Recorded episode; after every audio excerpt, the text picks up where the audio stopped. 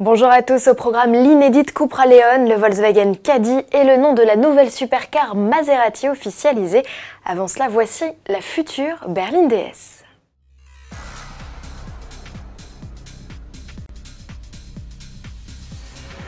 Grosse actualité pour DS au Salon de Genève. L'unique représentant du groupe PSA confirme sa présence avec deux premières mondiales. Rien que ça.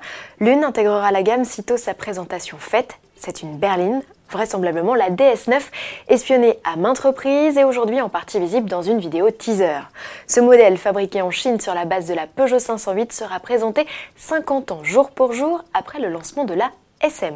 AutoPlus vous livrera tous les détails sur ce nouveau modèle DS dès le 24 février à 17h.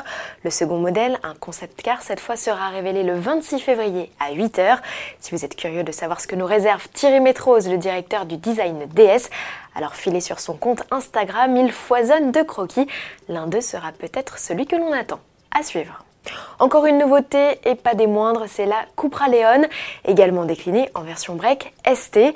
Ces deux nouveaux modèles sont reconnaissables à leur look plus sportif, leur bouclier spécifique, leur double sortie d'échappement intégrée dans un diffuseur et leurs éléments de déco couleur cuivre.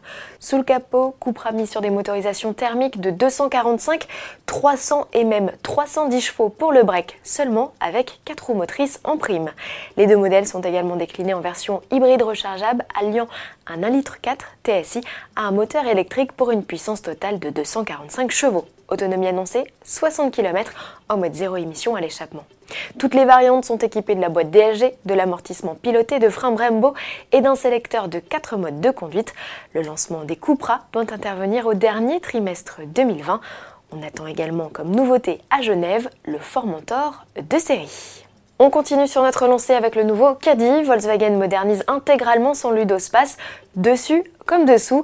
Cette cinquième génération adopte la calandre en bandeau de la Golf 8, sa plateforme aussi, des formes plus cubiques et un habitacle très high-tech avec des compteurs numériques en option et une palanquée d'aide à la conduite, dont 6 inédites sur le fourgon.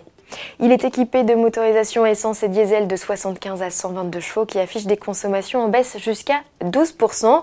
Le Caddy ne néglige pas ses aspects pratiques et peut transporter jusqu'à 7 personnes. Il sera également proposé en version cargo. Et face à l'engouement des SUV, Volkswagen est même allé jusqu'à lui offrir une livrée baroudeur avec sa finition Panamericana. Le nouveau Caddy sera lancé en novembre, une nouveauté à découvrir aussi sur le Salon de Genève. Pour finir, Maserati vient d'annoncer le nom de son prochain modèle. Ce sera MC20, acronyme de Maserati Corse 2020. Avec cette supercar et héritière de la MC12, le constructeur va faire son retour en compétition. Elle sera présentée fin mai à Modène, en Italie.